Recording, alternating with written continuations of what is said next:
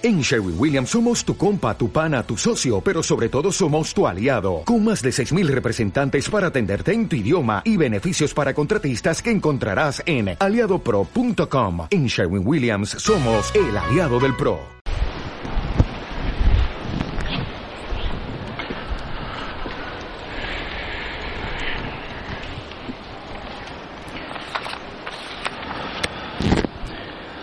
Continuamos con la enseñanza de los sacramentos. Ya hablamos los primeros tres, bautismo, confirmación, Eucaristía, sacramentos de iniciación cristiana. Y ahora estamos ya en el segundo apartado, los sacramentos de curación o sanación. Ayer fue el de la reconciliación, segunda tabla de salvación para aquellos que han, hemos o han caído en pecado grave. Y hoy vamos a ver un poco el sacramento de la unción de los enfermos, que también es de curación, de sanación. En la unción de los enfermos es la gracia plenamente sanativa que borra los rastros y las reliquias del pecado. Fortalece el ánimo del enfermo contra los últimos asaltos del enemigo y le prepara para una buena muerte y la entrada inmediata en la gloria. Right away, fast, rápido, ya para entrar derecho. Cristo ha pensado en todo. A Dios no se le olvidó nada. Se inclina sobre la frente del niño desde su nacimiento para darle el bautismo. Primeras gracias de salvación. Le acompaña a lo largo de toda la vida con los otros sacramentos, confirmación y Eucaristía, reconciliación, matrimonio, orden. Y al llegar la tarde a la hora de la partida, Cristo allí está todavía con un sacramento supremo para ayudar al hombre que muere y, y así pueda abandonar la tierra en cristiano. En la, en la Biblia hay muchos lugares donde nos narran de muchas formas la impresionante brevedad de la vida. Se acaba la vida rápido. Por eso es bueno pensar en ese momento, el día de la partida. Dice el libro de Job, el hombre se desvanece como una sombra. Así. Por la mañana se levanta jubiloso. Por la tarde ha de desaparecido su rastro. Ahí estaba su cuarto, ahí estaba su mesa, ahí estaba su cama. Pero ya no está el hombre, ya no está la mujer, ya se fue. Ahora nada queda de él. El tiempo es corto y la figura de este mundo pasa rápido. Entonces vemos, por medio de esta vida que Dios nos da, que es tan breve, pues es bueno mirar ese último instante en que voy a darle cuentas a Dios. Y por este sacramento de la unción, pues me va a preparar a entrar a la gloria. Muchos dirán, pero ¿por qué Dios permite la enfermedad el sufrimiento? Problemas graves que aquejan la vida humana. En la enfermedad el hombre experimenta su impotencia, sus límites, su finitud. Toda enfermedad nos hace preguntarnos, ¿me iré a morir? ¿Cómo acabará esto? ¿Cómo voy a quedar? Puede conducir a la angustia, al repliegue sobre sí mismo, a la desesperación, a la rebelión contra Dios. ¿Por qué Dios me manda esto, Padre? te puede llegar. La hace más madura para ayudarla a discernir en su vida lo que no es esencial para volverse lo que es más importante, el amor de Dios, el amor a nuestros hermanos. Por eso la enfermedad te va a llevar a Jesús, te va a llevar al sagrario, te va a llevar al Santísimo. Cuando uno está sano, joven, fuerte, hombre, se olvidan de la misa, se olvidan de Dios y andan gozando bien allá afuera, bien, los años jóvenes, en placeres prohibidos. Pero te va a llegar una enfermedad y ahí te vas a acordar de tu Dios, de tu fe. Y lo que es más triste, todos te van a abandonar. Ah, Chihuahua. Eso está comprobado. Aquellas amistades, aquellos amigos ricos, aquellas fiestas, se van pero como rápido esa gente. Ni te van a llamar por teléfono, ni te van a contestar el teléfono, no hombre. Es así. Solo Dios no te va a abandonar. Amén. Y usted lo sabe. En la enfermedad, en la cárcel, ahí se comprueba el valor de la amistad. Solo tu madre, solo tu padre, ellos van a estar ahí contigo. Tal vez tus hijos, pero los amigos ricos y poderosos, amantes del dinero y del placer, te abandonan. El enfermo ante Dios, ya en el Antiguo Testamento, el hombre vive la enfermedad de cara a Dios. Ante Dios se lamenta por su enfermedad. Y de Él, que es el Señor de la vida y de la muerte, implora su sanación. Acuérdate de mí, Señor. Mis lágrimas son mi lecho. En mi cama, ahí estoy llorando día y noche, cocido en ese dolor, en ese sufrimiento. Pero la enfermedad también es camino de conversión, de volvernos a Dios, de saber que este cuerpo es polvo y que en polvo se va a convertir. Pero eso apunta al final de la vida, hacia la gloria, hacia la eternidad, hacia la morada eterna y verdadera que es el cielo. Camino de conversión. Y también el perdón de Dios inicia la sanación. Por eso Jesús, antes de sanarlos de su cuerpo, perdonaba sus pecados, aquel paralítico, ¿se acuerda? Hijo, tus pecados te son perdonados.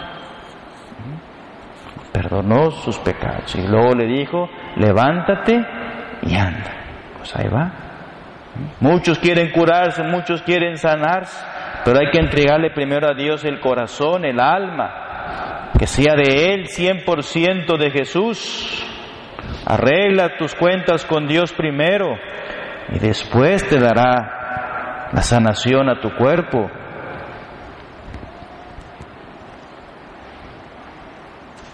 Yo, el Señor, soy el que te sana.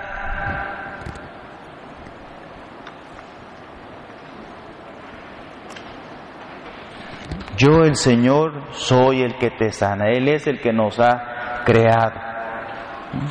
Desde que estábamos en el vientre de la madre en ese embrión ya Dios me iba tejiendo con sus manos. Bueno, pues es el mismo Dios que tiene poder, que te ha creado desde que estabas en el vientre de tu madre a lo largo de toda tu existencia. Es Jesús, el mismo Dios y Señor.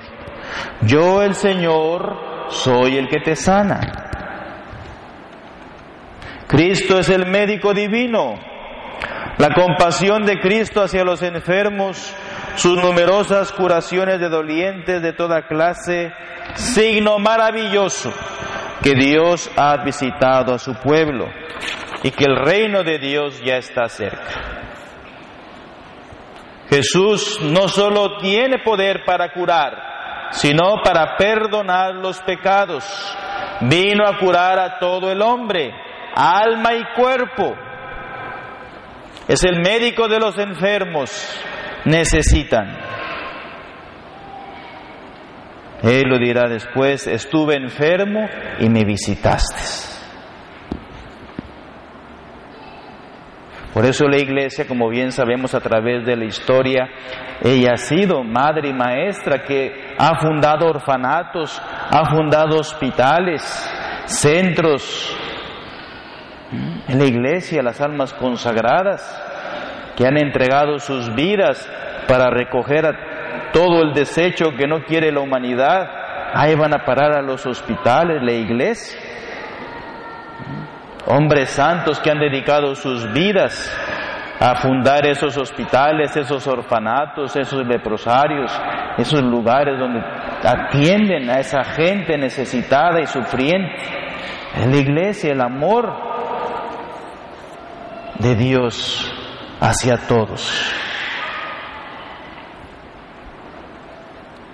A menudo Jesús pide a los enfermos que crean se signe, se sirve de signos para curar, con saliva y con la imposición de manos, con lodo y con ablución, agua, signos para curar. Pero también Dios pide la fe. Pues la fe es muy importante.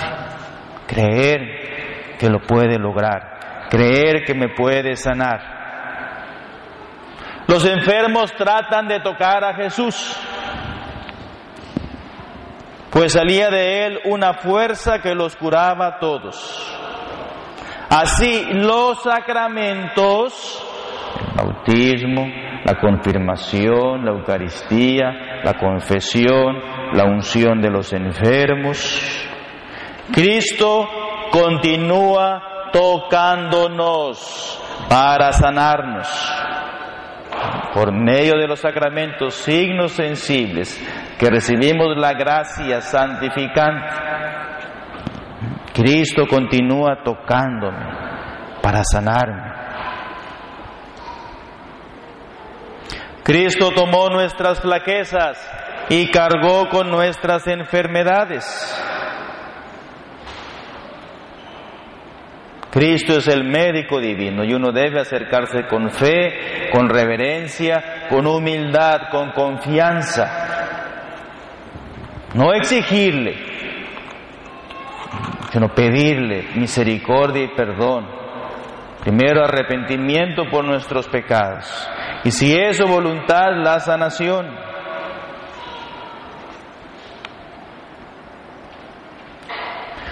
Cristo envía a sus apóstoles a sanar a los enfermos, que tomen su cruz. Yéndose de allí, predicaron que se convirtieran, expulsaban a muchos demonios y ungían con aceite a muchos enfermos y los curaban. Ahí está. Jesús les dio el poder y la autoridad para eso. El Señor resucitado renueva el envío. En mi nombre impondrán las manos sobre los enfermos y se pondrán bien.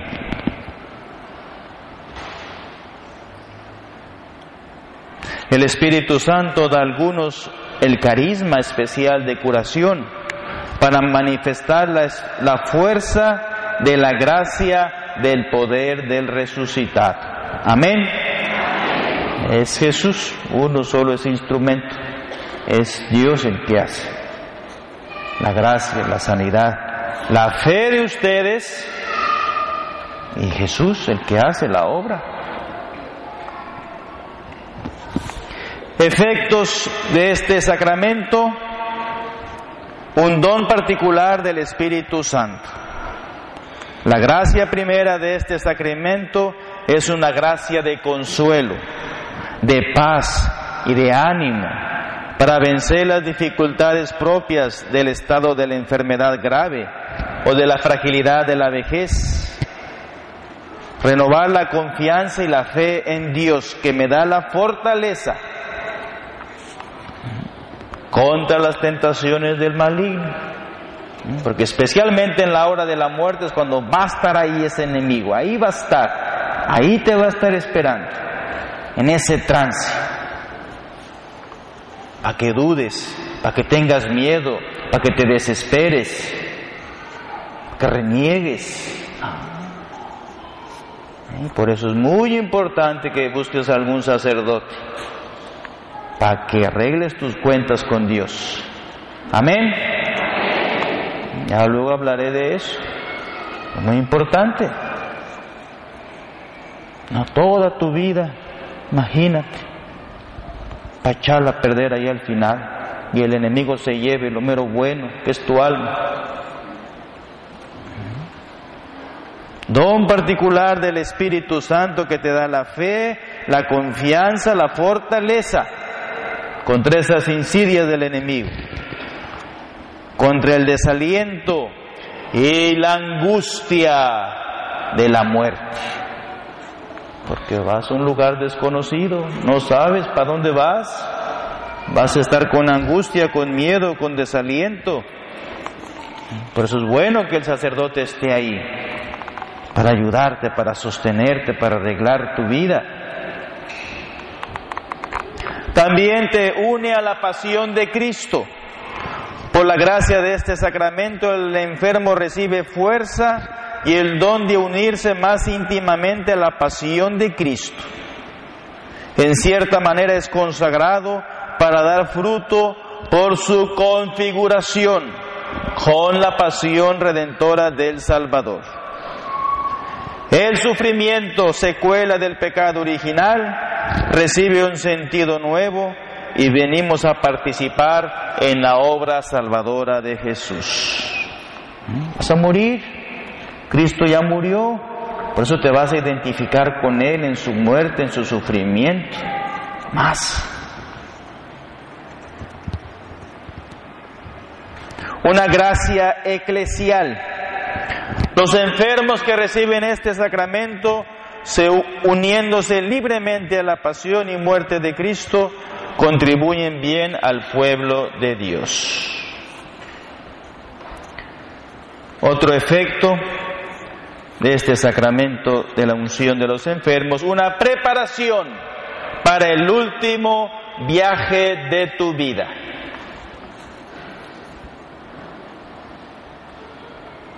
El sacramento de la unción de los enfermos es concedido a todos los que sufren enfermedades y dolencias graves. Lo es con mayor razón a los que están a punto de salir de esta vida. Por eso se le llama sacramento de los que parten. Por eso es muy importante, hermanos, que si ustedes, ya los he dicho yo siempre, conocen a alguien que está ya en las últimas, que está consciente, que está lúcido, que ya tiene tumores, ya está mal ahí por dentro, con leucemia, con cosas malas, y está consciente, pregúntenle. Si es católico, pues que le lleven un sacerdote a alguien para que arregle su vida, que pida perdón. Y así el sacerdote le va a ungir con aceite en la frente y en las manos lo confiesa, le da la unción de los enfermos y le da la Santísima Eucaristía, el viático. Para ese viaje de su vida va a ver el rostro de Dios, Cristo juez. Muchos me hablan ya al último, ya cuando el hombre ya está moribundo, ya está babeando, ya está mal, ya llego yo tarde. Es muy importante que ustedes sepan bien. Sobre todo si Él quiere. A veces hay gente que no quiere. O los hermanos son protestantes o son de otra religión y, me corren. En los casos que no me dejan entrar. No, no, usted váyase aquí, no. Pues averigüen, pregunten primero antes. Y así ya, entonces busquen, llamen. Pero es importante llegar cuando el enfermo está lúcido, está consciente, para que pueda hacer una buena confesión de su vida, ungirlo y darle la comunión. Porque cuando uno ya llega tarde, pues tiene miedo, está angustioso, tiene la sonda que le meten aquí, ¿verdad? Doctores ponen una, una riata así metida por la boca, ¿verdad? ¿Eh? Y, pues no puede uno ahí comulgar. Pues es muy importante discernir y buscar el momento apropiado, justo, de un padre, de una madre, sobre todo, que le lleves un padrecito, un hermano, un hermano, un familiar, unos suegros.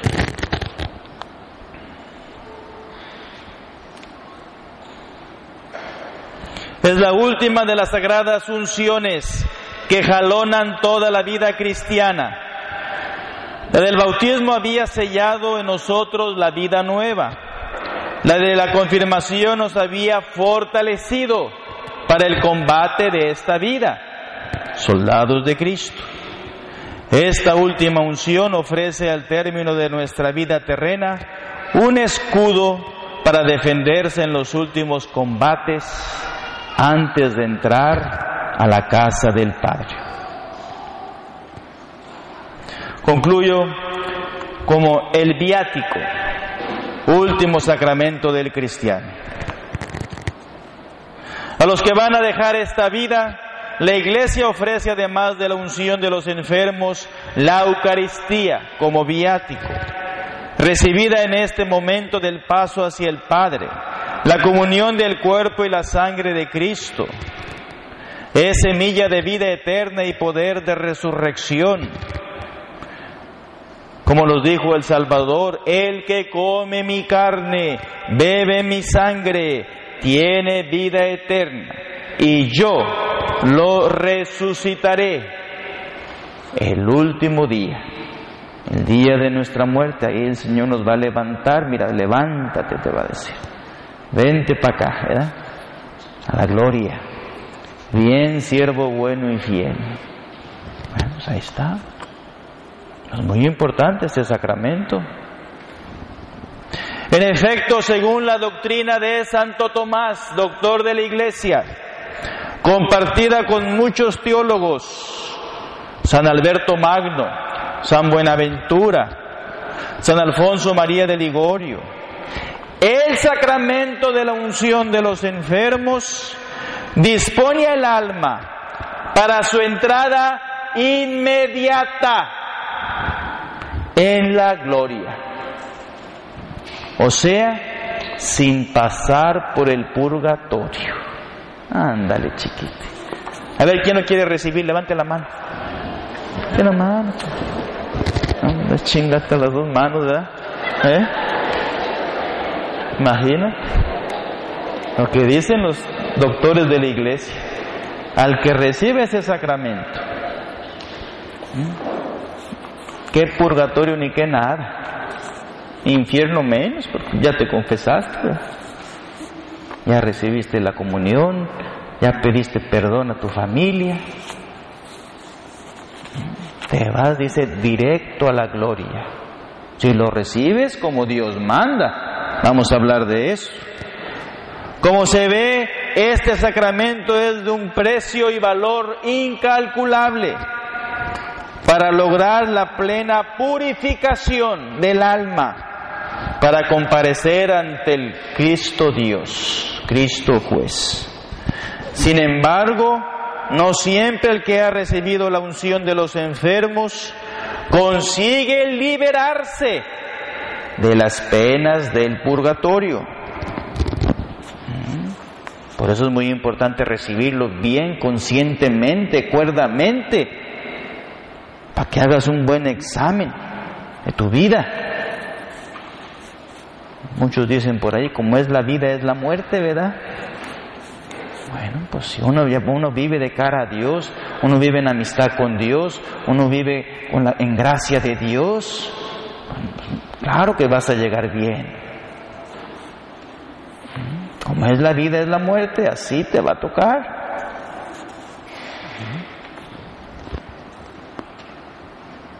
No siempre el que ha recibido la unción consigue liberarse de las penas del purgatorio, sino únicamente cuando obtiene plenamente el fruto del sacramento, lo cual depende de las íntimas disposiciones del alma. Hablamos del vasito, ¿se acuerda? El vaso chiquito recibe poquito, pero cuando el vaso está grande y limpio y ancho, recibe más gracia. Y si mi alma está dispuesta, está abierta para recibir esa gracia, pues claro que tendré certeza de llegar a la gloria.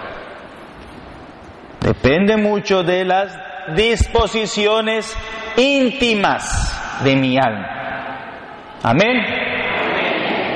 Eso cada uno por eso tiene que examinarse bien, hacer un buen examen de conciencia en este Jericó. ¿Qué he fallado? ¿Qué no he hecho? ¿En qué he ofendido a Dios? Examínese, arrepiéntase, tumbe sus murallas, arregle sus cuentas con Dios. Ahí está Jesús en el cuartito. Para tener esas disposiciones mejores para cuando Dios me llame a juicio. De lo contrario, las penas del purgatorio van a estar ahí, esperándome. Que es el mismo fuego del infierno, el mismo fuego. Todos vamos a pasar por ahí. Solo que el purgatorio no es eterno. No es eterno el purgatorio. El infierno sí. Ahí te quedaste y ahí te quedas. Pero el purgatorio no, hay que purgar, hay que limpiar para poder ver el rostro de Dios cara a cara. Así como María Inmaculada, limpia. Así como Cristo Dios. Hemos de pedir humildemente al Señor que nos conceda recibir este gran sacramento al final de mi vida. Mientras tanto hemos de proseguir sin descanso en el proceso de nuestra propia purificación por todos los medios que estén a mi alcance. Eso es el trabajo. El ayuno, la oración, la adoración, el sacrificio, para ir purgar, para ir lavando, para ir limpiando esas secuelas del pecado, la confesión frecuente, la oración, la vigilancia, cada uno sabe dónde te está apretando el zapato, dónde estás ofendiendo a Dios. Por eso es bueno examinarnos, vigilar, estar con la guardia bien atentos, para que ese enemigo infernal no venga a robar el tesoro de mi alma. Pues pidámosle al Señor en este día, en este quinto día del Jericó, para que venga a sanar nuestras almas, a sanar nuestros cuerpos. Pero primero que todo, como Jesús quiere y nos pide siempre, creer en Él, amarlo a Él, perdonarnos de verdad unos a otros, vivir como hermanos, sacar la oscuridad, sacar las tinieblas, sacar el pecado de mi vida y si es su voluntad, pues claro, Él me dará también esa sanación de mi cuerpo. Así que pidámosle en esta misa por cada uno de nosotros que estamos enfermos, tal vez en el alma, mucho dolor, mucho sufrimiento, mucho resentimiento. Pedirle a Jesús, sáname Señor mi alma. Si es tu voluntad y es tu deseo, mi Dios, sana también mi cuerpo. Dame la vida que tú me quieras dar Dios sabe cuánto. Nos pidamos al Señor esa gracia, que si vivimos de cara a Dios y en gracia de Dios, claro que nos dará una larga vida. Y eso es, eso es bueno, eso es bueno, larga vida, pero claro, con Dios, con su gracia, con su amor, con su amistad, para adorarlo, para transmitirlo, para vivir con Él ya aquí. Y cuando Él nos llame a su presencia algún día, pues poderle darle esas cuentas, esas cuentas de una vida fiel, de una vida entregada, y así poder vivir con Él en la gloria, en el cielo, para siempre. Amén.